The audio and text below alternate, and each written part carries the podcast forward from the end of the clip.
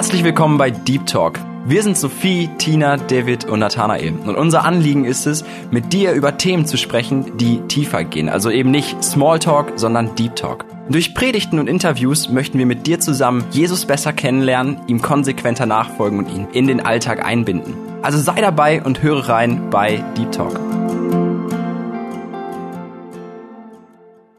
Hi, schön, dass du heute dabei bist. Mein Name ist Tina und wir hören heute gemeinsam eine Predigt von Olaf Latzel und vermutlich ist dir dieser Name nicht fremd. Er war in letzter Zeit häufig in den Medien und ja, er ist deutscher evangelischer Pastor der St. Martini Gemeinde in Bremen und er lehnt beispielsweise die Segnung gleichgeschlechtlicher Paare ab und auch die Einsetzung von Frauen in einem geistlichen Amt.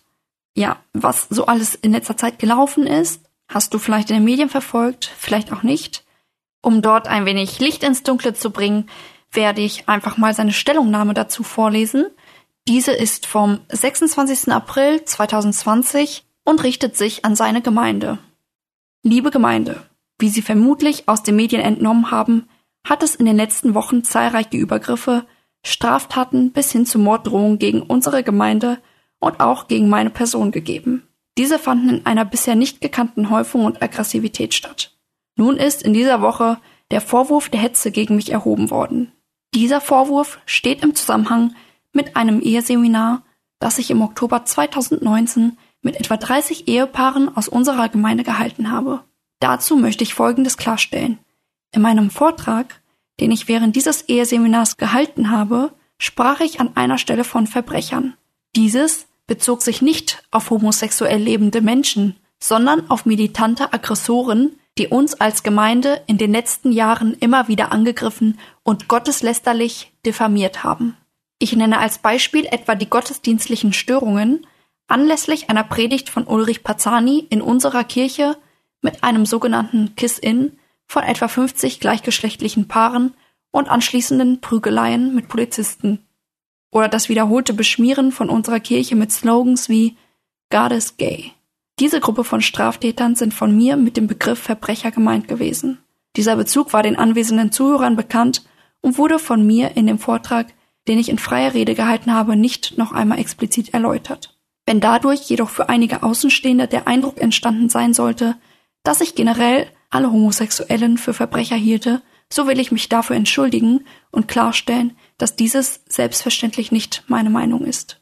Da unsere Gemeinde und ich als Pastor schon häufiger als homophob diffamiert wurden, möchte ich die Gelegenheit nutzen, um unsere biblische Position zur Homosexualität nochmals darzustellen. Alle Menschen, ausnahmslos alle, sind nach der Lehre der Bibel Sünder. Römer 3, 23 bis 24. Die Bibel benennt klar Dinge, die Sünde sind, so zum Beispiel Geldgier, Ehebruch, Neid, Lieblosigkeit, Jezorn, Rache, Geiz, Trunkenheit oder Unzucht. Diese und zahlreiche andere Dinge werden von mir als Sünde benannt, weil die Bibel diese so deklariert. Auch die Homosexualität wird in der Bibel eindeutig als Sünde gekennzeichnet. 3. Mose 18, Vers 22, 3. Mose 20, Vers 13, Römer 1, Vers 26 und 27. Wir haben in unserer Gemeinde St. Martini homosexuell empfindende Glaubensgeschwister, die selbstverständlich Teil unserer Gemeinschaft sind. Homosexuelle sind in St. Martini wie jeder andere Mensch willkommen. Allerdings wird in unserer Gemeinde klar zwischen dem eindeutigen Ja zum Sünder und dem ebenso eindeutigen Nein zur Sünde unterschieden. Wir haben ein Ja zum Geldgierigen, zum Ehebrecher, zum Neider, zum Lieblosen, zum Homosexuellen, zum Jähzornigen, zum Rächer, zum Geizigen, zum Trinker und zum Unzüchtigen. Wir haben aber auch das biblisch gebotene Nein zu Geldgier, zu Ehebruch, zu Neid, zu Lieblosigkeit, zu Homosexualität, zu Jezorn, zu Rache, zu Geiz, zu Trunkenheit oder zu Unzucht.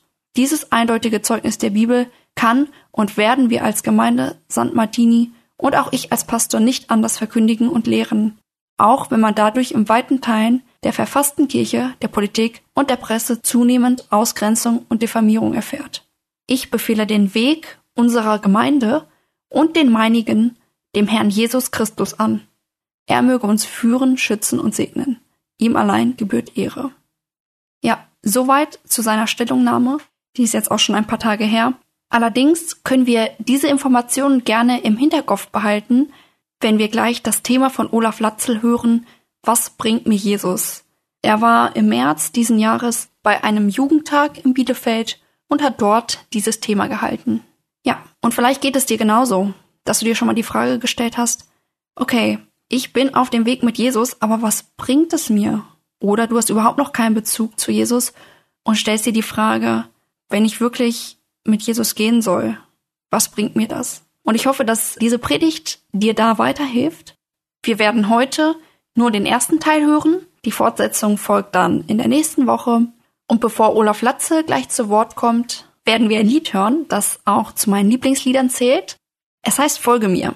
Und in dem Lied geht es um den biblischen Text aus Lukas 9, Vers 23. Dort steht, er sprach aber zu allen, wenn jemand mir nachkommen will, so verleugne er sich selbst und nehme sein Kreuz auf sich täglich und folge mir nach. Ja, dazu sind wir herausgefordert, Jesus nachzufolgen, trotz aller Umstände, trotz Schwierigkeiten, zu seinem Wort zu stehen. Und das finde ich so stark, dass Olaf Latzer da auch Stellung bezieht. Und ich hoffe auch, dass wir für ihn beten, dass er dem auch standhalten kann, trotz der Widrigkeiten, dass er zu den biblischen Aussagen steht, dass er vielleicht auch an der einen oder anderen Stelle, wo er Dinge zu scharf gesagt hat, auch dort Weisheit erhält, jedes Mal, wenn er auf der Kanzel steht, in der Verantwortung vor Gott, die richtigen Worte zu finden. Ja, dass wir gemeinsam für das Reich Gottes einstehen. Genau, wir hören jetzt das Lied und danach folgt die Predigt.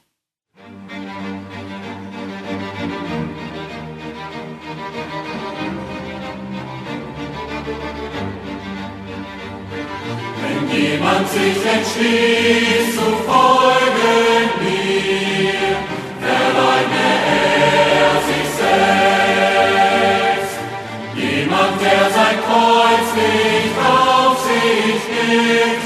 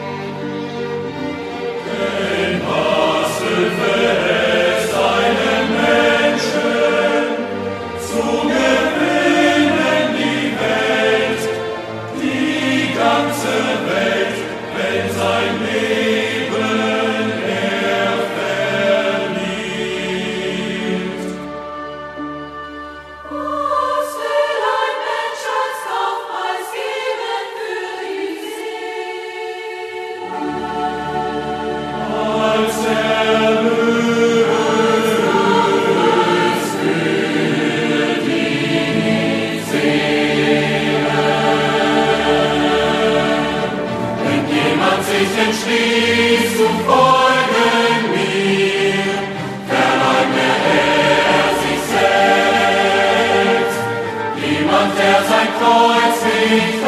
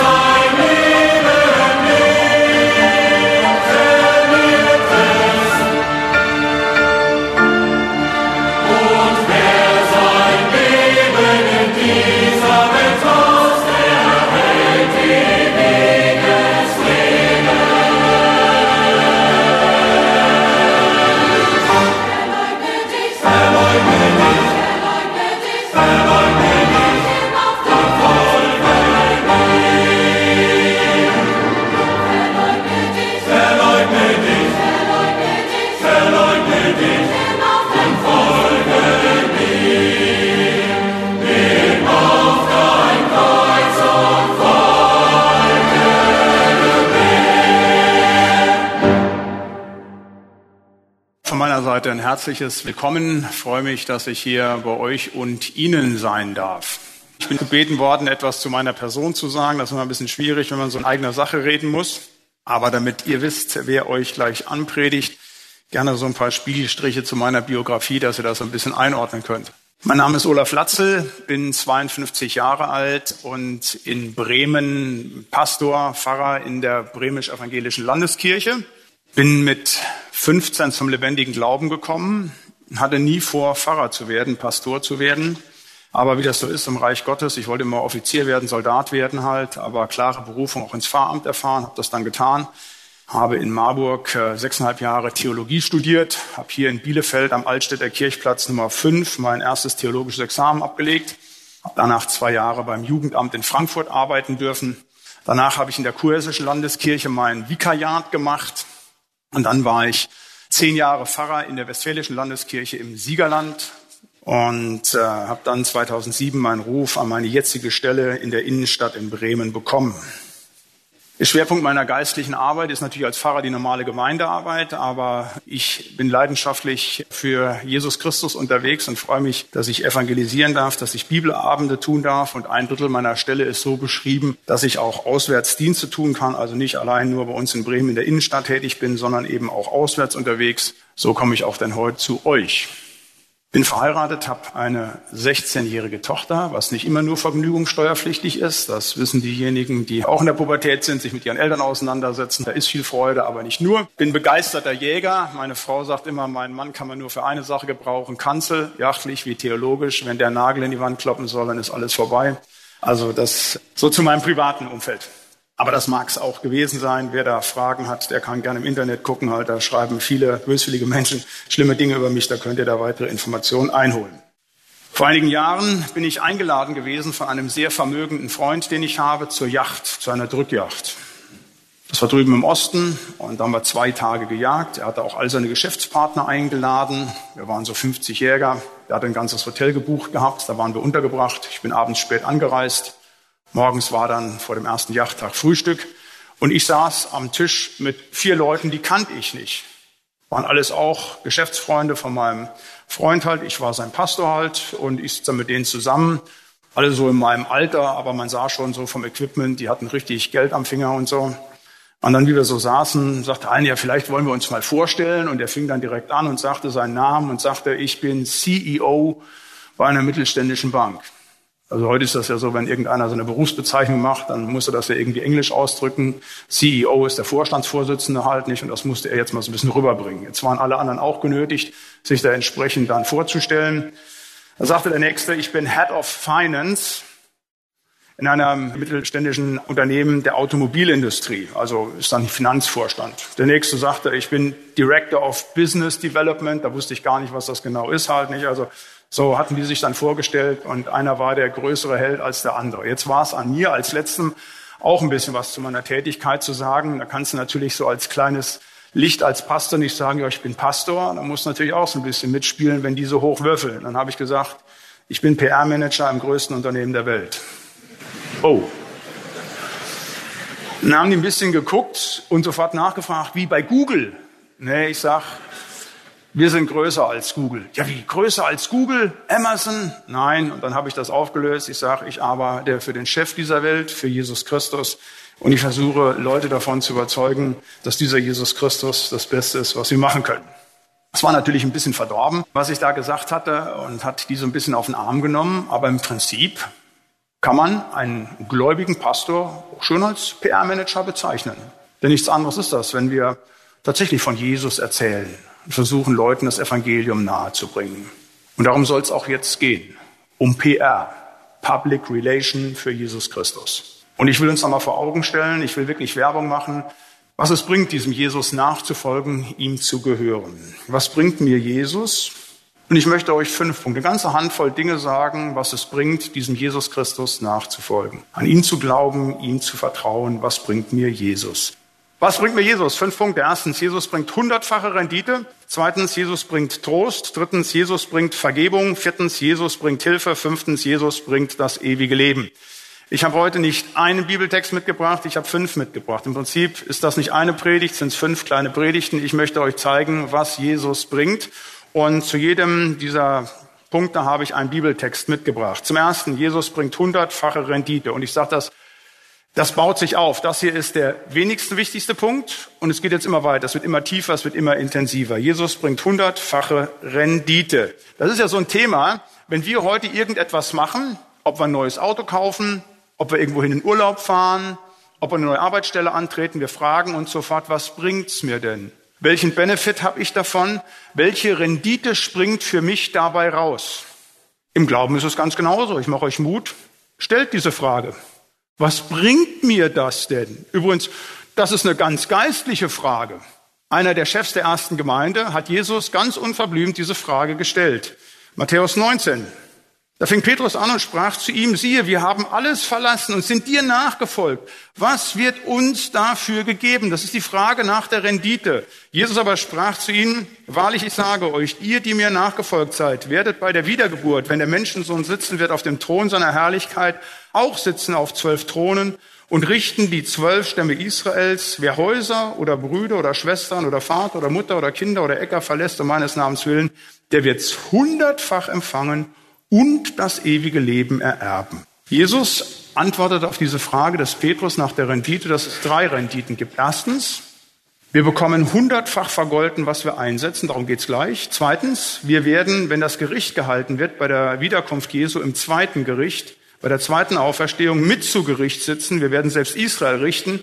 Und drittens, wir werden das ewige Leben bekommen. Davon werde ich im fünften und letzten Punkt nochmal sprechen. Aber ich möchte jetzt über den ersten Punkt sprechen. Hundertfache Rendite. Der Petrus hat ja eine Menge aufgegeben. Der Petrus war, so würden wir heute sagen, so ein Kleinunternehmer. Der war Fischer in Kapernaum, der hat ganze Menge an Einnahmen gehabt mit seinem Unternehmen halt. Und jetzt kommt Jesus und jetzt verlässt er seine Boote, er verlässt auch seine Ehefrau, die er gehabt hat und folgt Jesus nach. Der hat eine Menge eingesetzt. Und da ist diese Frage ziemlich berechtigt. Was kriegen wir denn dafür, wenn wir dir nachfolgen? Und dann sagt Jesus, hundertfache Vergeltung. Hundertfache Vergeltung heißt nicht hundertprozentige Vergeltung. Also ihr wisst, wie das ist mit den Renditen, also Prozentrechnung, wenn du 100 Euro nimmst und schleppst die auf die Bank und du bekommst ein Prozent Zinsen, dann hast du nach einem Jahr 101 Euro. Das ist nicht so besonders spektakulär. 10 Prozent, das ist schon eine Geschichte, das ist ziemlich spektakulär. Bringst 100 Euro hin, hast nach einem Jahr 110 Euro. 100% Verzinsung, das ist gigantisch, hieße 100 Euro hinbringen, nach einem Jahr 200 Euro haben. Aber davon ist hier nicht die Rede. Hier steht nicht 100% sondern 100-fach. Heißt 100 Euro hinbringen, 10.000 Euro zurückbekommen. Irrsinn. Absoluter Irrsinn. Und nicht irgendeine Bank, nicht irgendeine Versicherung oder ein Unternehmen garantiert das, sondern unser Herr und Heiland Jesus Christus. Hundertfache Vergeltung, hundertfache Renditen. Zum Thema Renditen müsst ihr mal gucken, wie heute Geld verzinst wird. Ich habe noch mal geguckt, was zehnjährige Staatsanleihen bringen. Also wenn du ein bisschen mutiger bist und investierst in Griechenland und gibst denen zehn Jahre dein Geld, dann kriegst du zwei Prozent Zinsen. Wenn du in amerikanische Staatsanleihen gehst, kriegst du momentan 0,8 Prozent Zinsen. Und wenn du in deutsche Staatsanleihen gehst, dann ist es mittlerweile so, dass wir Negativzins haben, müsst du minus 0,6 Prozent bezahlen. Das heißt, du gibst den 10.000 Euro und irgendwann kriegst du 9.800 nach zehn Jahren zurück. So sind die Renditen momentan in dieser Welt. Jetzt kommt einer daher und sagt uns hundertfache Rendite. Hundertfache Rendite.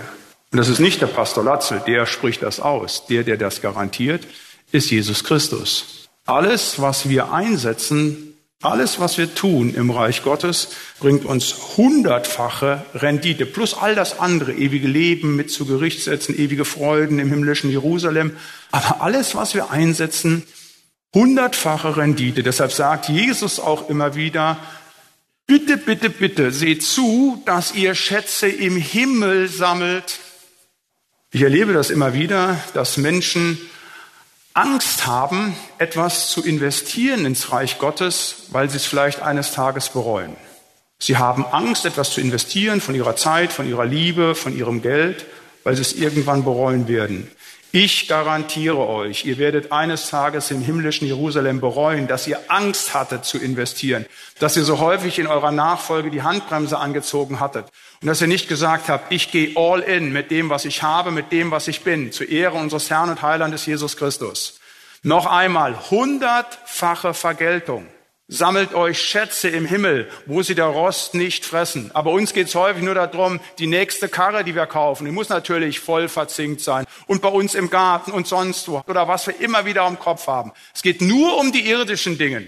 Ganz häufig nicht um die himmlischen Schätze. Ich sag euch, verrechnet euch da nicht. Die besten Autos, die schönsten Gärten, früher oder später haben sie keine Bedeutung mehr. Was bleiben wird, sind die Ewigkeitswerte. Und damit dürft ihr rechnen. Vor einigen Jahren ist dieser Kurzmitteilungsdienst Twitter an die Börse gegangen. Und da war es so, die Twitter-Aktien wurden für 26 Dollar ausgegeben. Und innerhalb kürzester Zeit, von 10 Minuten, gingen die hoch von 26 Dollar auf 45 Dollar. Ja, wenn man das mal gewusst hätte, wenn wir vor dieser Börsensprung über 80 Prozent Gewinn gewusst hätten, ja, da wären wir alle hingegangen und hätten natürlich Twitter-Aktien gekauft. Da hätten wir gesagt, hey, bei so einer Rendite, da wären wir doch alle hingegangen, hätten auch die Oma angerufen, du Oma, kannst du auch noch ein paar Gelder, weil da gibt's richtig Geld und die Schwester und alle hätten wir gesagt, Mensch, Twitter-Aktien, wenn wir es gewusst hätten. Wussten wir nicht. Aber um die Rendite im Reich Gottes, da wissen wir. Und wenn wir fragen, was bringt's denn? dann fange ich erstmal ganz materialistisch mit diesem Punkt an. Es bringt uns hundertfache Rendite. Das sehen wir häufig in dieser Welt nicht. Manchmal aber schon. Ich habe einen alten Bruder gehabt, da wo ich zehn Jahre war, im Siegerland, Bruder Bottenberg, der hat immer eine Geschichte erzählt. So bei älteren Menschen ist das so, aber so Geschichten prägen sich ein und da kann man auch die Wahrheit des Evangeliums immer wieder klar machen. Und dieser Bruder Bottenberg, der hatte Anfang der 50er Jahre seine Lehre begonnen und dann hat er zum ersten Mal Lehrlingsgehalt bekommen wurde damals immer noch pro Woche ausbezahlt, da bekam er fünf D-Mark in der Woche. Das war damals auch richtig Geld. Und dann hat er das gehabt, freitags ausgezahlt und ist er freitags abends zu einer Evangelisation gegangen. War damals schon ein gläubiger Junge. Und dann hat der Evangelist richtig gepredigt und die haben gesammelt für ein Missionswerk in Afrika. Jetzt hatte er zum ersten Mal Kohle in der Tasche und fünf D-Mark sauer verdient. Und jetzt hört er diesen Aufruf. Und hat er gesagt, ach weißt du was, ich kriege ja nächste Woche wieder 5 D-Mark und hat die ganzen 5 D-Mark in den Klingelbeutel geschmissen halt für die Mission in Afrika und war total glücklich. Jetzt war es aber so, dass er den Freitag nach der Evangelisation nicht mehr in die Kneipe gehen konnte, mit den Freunden noch was trinken konnte, musste nach Hause gehen. Hat er gedacht, dann besuche ich eben die Oma nochmal schnell. Ist bei der Oma rein und da hat ich so gefreut, dass der Junge kam und hat ihm gesagt, weißt du was, ich schenke dir 10 D-Mark. Und das war für ihn an diesem Wochenende der geistliche Vollkau, zu sagen, ich habe eben fünf D-Mark abgegeben, aber ich kriege zehn D-Mark zurück. Und das war dann seine Botschaft immer wieder, dass er immer wieder sagte, der Herr lässt sich nicht schenken. Also bitte jetzt nicht denken, der Latzen hat gesagt, wenn immer wir fünf Euro in die Kollekte schmeißen, gibt sofort zehn Euro zurück. Die Vergeltung gibt es manchmal erst im Reich Gottes, in der Ewigkeit. Ich kann euch aber nur versprechen, die wird hundertfach sein. Und wenn ihr euch fragt, was bekommen wir denn dafür, dann ist dieser erste Punkt mal eher für diejenigen, die schon im Glauben stehen. Ich darf euch im Namen Jesu Christi garantieren, jedes Gebet, jede Zeit, jede Stunde, die ihr fürs Reich Gottes investiert, ihr werdet sie von Jesus Christus vergolten bekommen. Alles, was ihr einsetzt, an Liebe, Geld, Zeit, was auch immer, der Herr wird es euch hundertfach vergelten. Das ist das Erste. Wenn wir darüber sprechen, was bekommen wir denn dazu? Was bringt mir Jesus? Jesus bringt mir hundertfache Rendite. Ein zweites, was bringt mir Jesus? Jesus bringt mir Trost. Ich habe hier ein Wort mitgebracht aus Johannes 14. Da heißt es, Jesus Christus spricht, der Tröster, der Heilige Geist, den mein Vater senden wird in meinem Namen, der wird euch alles lehren, euch an alles erinnern, was ich euch gesagt habe. Menschen sind sehr unterschiedlich. Menschen sind unterschiedlich groß. Einer ist über 1,90 Meter, ein anderer ist unter 1,90 Meter. Es gibt Männer, es gibt Frauen, es gibt farbige Menschen, es gibt weiße Menschen. Es gibt welche, die haben viel Geld, andere wenig Geld. Der eine, der wiegt über 100 Kilogramm, anderer, der ist magersüchtig, unter 60 Kilogramm. Weiß der Guck, es gibt so viele verschiedene Dinge, wo Menschen sich unterscheiden. Aber in einem sind Menschen alle gleich. Alle Menschen sind trostbedürftig. Egal wie erfolgreich, wie gut so ein Leben läuft, früher oder später kommen Situationen, wo Menschen nicht mehr weiter können, wo sie des Trostes bedürftig sind. Es ist eine anthropologische Grundkonstante menschlichen Lebens, dass Menschen immer wieder trostbedürftig sind.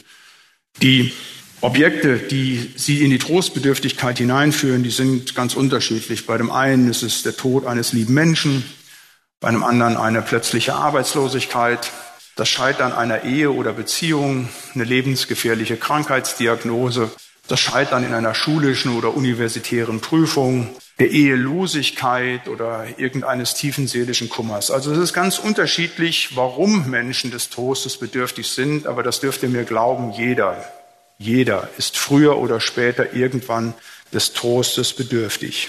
Und ich denke, ihr alle kennt auch solche Situationen, auch wenn ihr noch nicht so alt seid, dass ihr sagt, in dieser Situation, da ging es mir nicht gut. Da war ich bedrückt, da hatte ich Angst, da war alles leer um mich herum, da war ich des Trostes bedürftig. Und das Wunderbare ist, dass wir, die wir Jesus haben, immer Trost haben.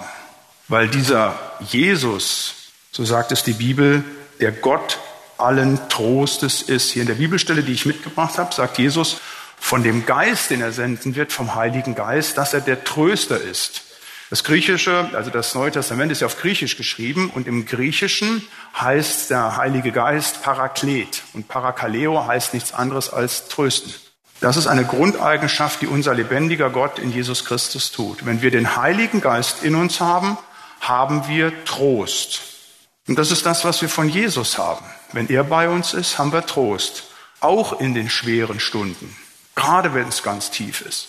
Ich habe letzte Woche drei Beerdigungen gehabt. Am Mittwoch eine sehr schwere Beerdigung. Da haben wir einen jungen Mann beerdigt mit 22 Jahren, der bei einem furchtbaren Unfall verbrannt ist. Die Eltern, gestandene Christen, sind natürlich sehr traurig über den erstgeborenen Sohn, der Sonnenschein war, ein ganz toller Mensch.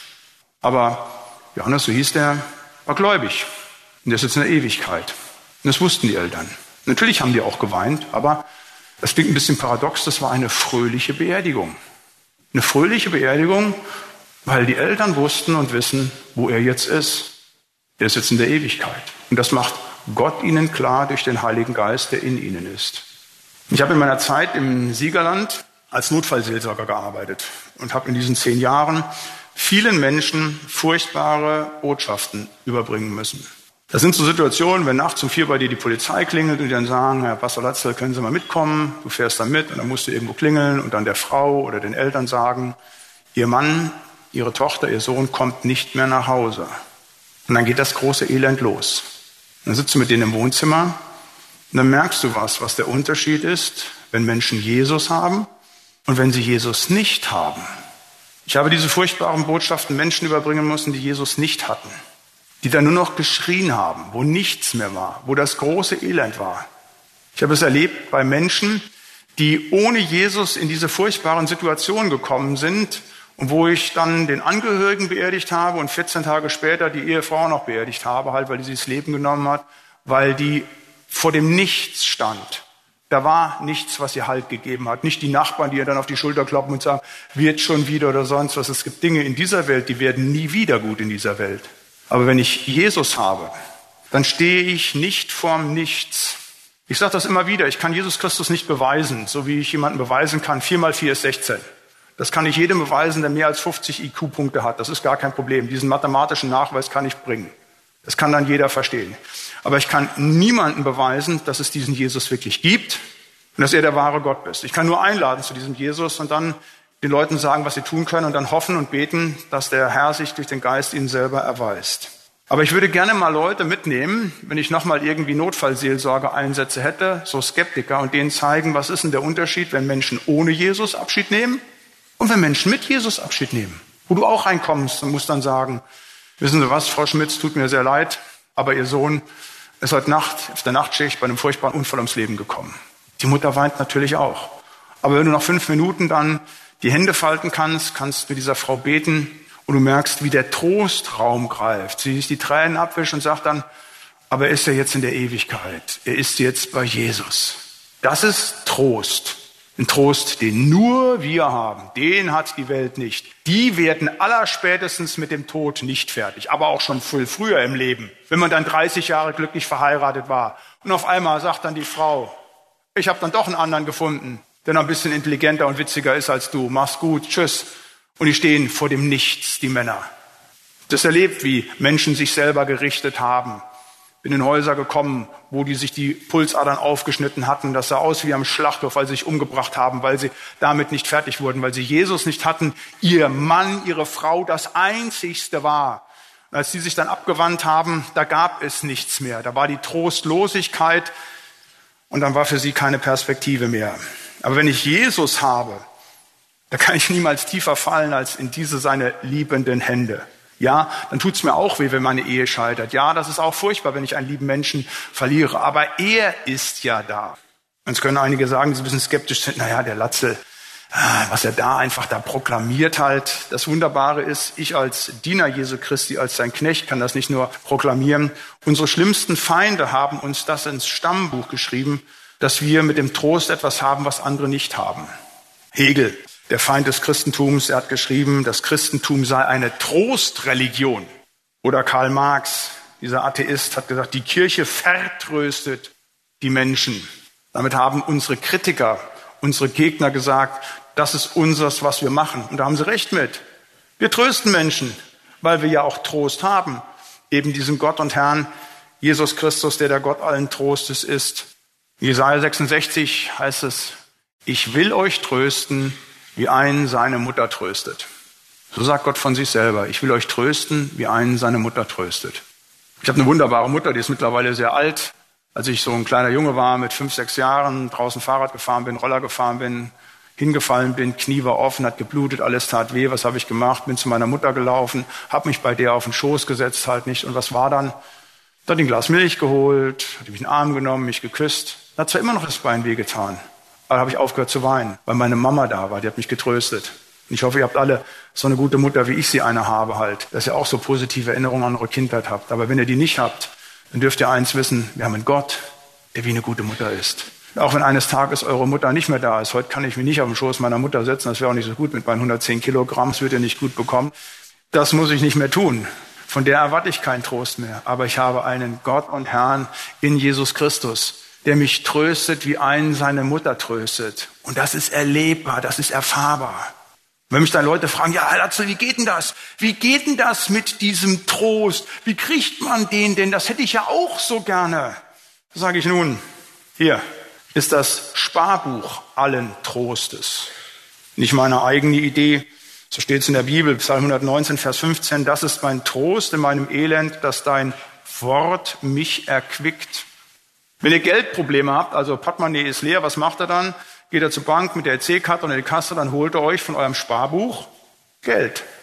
Und wenn ihr trostbedürftig seid, dann geht er zu dem Gott allen Trostes und holt euch in dem großen Trostbuch der Bibel den Trost ab. Und ganz konkret, wenn einer von euch jetzt in einer Situation ist, wo er traurig ist, wo er nicht weiß, wie es weitergeht, wo er Angst vor der Zukunft hat, wo er depressiv ist, dann möchte ich ihm drei Bibelstellen empfehlen, quasi als geistliche Medizin empfehlen. Psalm 23, 34, Psalm 121. Und diese drei Psalme nimmst du und du liest du dreimal am Tag. Morgens, mittags, abends. Nimmst diese drei Psalme und liest die und sagst dir ganz genau, hier spricht Gott in meine Situation hinein. Und glaubst das auch. Du liest sie nicht nur, sondern sagst, Herr Jesus Christus, sprich bitte du durch diese Worte zu mir und durch deinen guten Heiligen Geist erkläre du mir die Bedeutung dieser Worte. Schenk du mir alles aus deinem Wort. Und dann mach das einfach mal 20 Tage lang. Dann wirst du sehen, wie deine Situation sich ändert. Wenn du natürlich weiterhin nur guckst auf die irdischen Wirklichkeiten und nicht auf die Realität des Wortes Gottes, dann musst du dich nicht wundern, wie der Widersacher dich durchdekliniert. Aber wenn du sagst, ich will nicht mehr auf das gucken, was mir in dieser Welt Angst macht, auf die Realitäten und Wahrheiten dieser Welt, sondern auf die Wirklichkeit des lebendigen Gottes, der ein Gott allen Trostes ist, dann wirst du erleben, wie er dir ganz andere Welten zeigt. Aber das kriegst du nur im Wort Gottes, weil der Heilige Geist nur im Wort Gottes kommt. Das Wort Gottes ist wie so ein Kanal, wie so ein römischer Aquädukt, durch den das Wasser kommt. Und die Bibel ist quasi der Aquädukt und der Heilige Geist. Gott kommt durch sein Wort. Keine anderen Dinge nehmen, wo vermeintlich Gott käme. Da weiß man nicht, ob es von Gott ist, vom Teufel oder sonst woher. Immer über die Bibel. Und wenn du des Trostes bedürftig bist, nochmal, dann nimmst du dir den Psalm 23, den Psalm 34, Psalm 121 und reinziehen. Wie wenn ihr eine Lungenentzündung habt, der Arzt sagt, hier Antibiotika morgens, mittags, abends nehmen. Da geht der auch nicht hin, legt das aufs Nachttisch und guckt euch das an und sagt, naja, weiß nicht, ist nicht. Wenn es nicht runterschluckt, kann das Antibiotika keine Wirkung bei euch tun. Aber wenn ihr Trost braucht, nehmt das Wort Gottes, zieht's euch rein und ihr werdet merken, wie die Kraft des Heiligen Geistes, des lebendigen Gottes euch Trost schenken wird. Das ist das Große, was wir haben. Trost. Und den kriegen wir über das Wort durch den Heiligen Geist von unserem Herrn und Heiland Jesus Christus. Ich habe tolle Schwiegereltern, das sind ganz nette Menschen, denen ich viel zu verdanken habe. Nicht nur meine Ehefrau, auch viel Gutes haben die mir getan. Die haben nur das Problem, die sind nicht gläubig. Bin immer wieder dran, versuche denen das Evangelium zu bezeugen, aber das ist immer nicht ganz einfach in Familien. Und eines Tages meine Schwiegermutter, eine sehr, sehr soziale Frau, die auch politisch aktiv war, hohe Auszeichnungen bekommen hat in diesem Land für all das, was sie getan hat, hatte sie das Problem, dass eine ihrer Freundinnen ihr einziges Kind verloren hatte. Ganz furchtbar dramatisch. Jetzt versuchte sie, diese Frau, ihre Freundin zu trösten. Dann ist sie mit der in Urlaub gefahren nach Sylt und hat eine Woche versucht, so, so vier Wochen nach dem Sterbefall der Trost zuzusprechen. Als sie wieder zu Hause war, habe ich mit der gesprochen, die war fix und fertig. Die sagt, Olli, ich bin da nicht rangekommen, das war die große Katastrophe. Was habe ich dir auch zu geben? Hat sie gesagt, da hast du es ja einfacher, ihr habt ja Trost.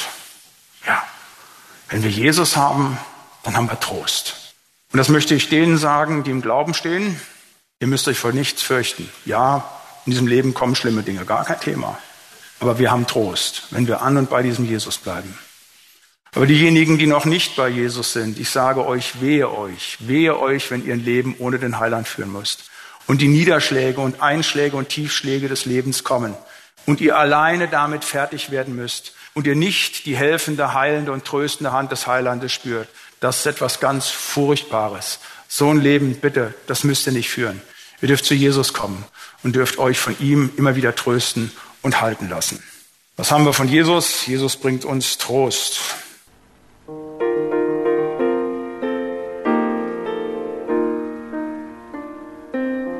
Wie oft hast du mich aufgerichtet, wenn ich verwirrt und traurig war? Wie oft hast du den Streit geschlichtet? mich getröstet wunderbar. Wie oft hast du mich festgehalten, wenn ich an einem Abgrund stand, wenn sich die Schwierigkeiten ballten und wenn ich keinen Ausweg fand. Vater, ich will dir danken deine Tür noch offen steht, weil deine Liebe, weil deine Liebe über Schranken und über meine Grenzen geht,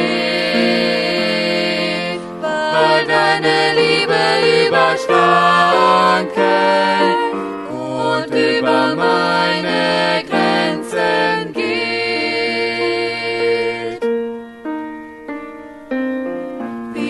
bist du mir nachgegangen, bis in den Sumpf der Bitterkeit. Wie oft war ich darin gefangen, wie oft hast du mich schon befreit. Wie oft hast du mich schon ertragen, wenn ich für deine Wege blind dich anrief, um mich zu beklagen. Und trotzig bockte wie ein Kind. Vater, ich will dir danken, weil deine Tür noch offen steht, weil deine Liebe über Schranken und über meine Liebe über Schranken und über meine Grenzen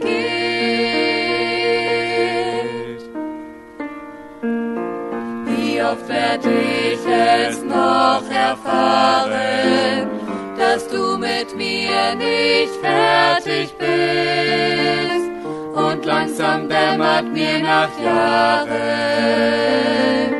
dass alles, alles Gnade ist.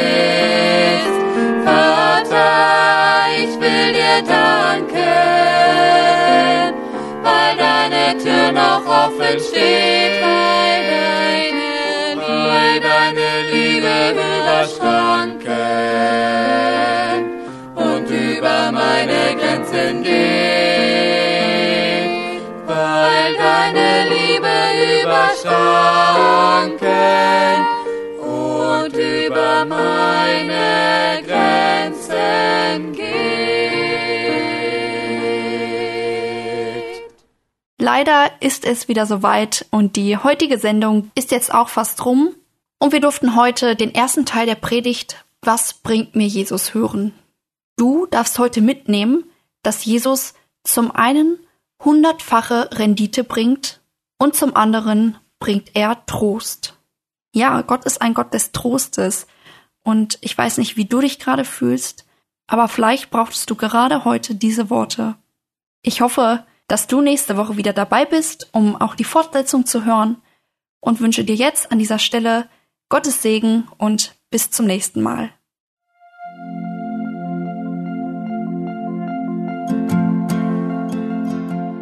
Schön, dass du heute dabei warst. Und wenn es dir gefallen hat, wenn du was mitnehmen konntest, dann teile es gerne mit deinen Freunden und Bekannten und gib es weiter. Und wenn du noch mehr Informationen haben möchtest über das Programm und über Segenswelle allgemein, dann schau doch einfach auf unserer Webseite vorbei auf www.segenswelle.de oder auf dem Instagram-Feed auch unter Segenswelle zu finden und klick dich einfach mal durch, teile es und gib es weiter.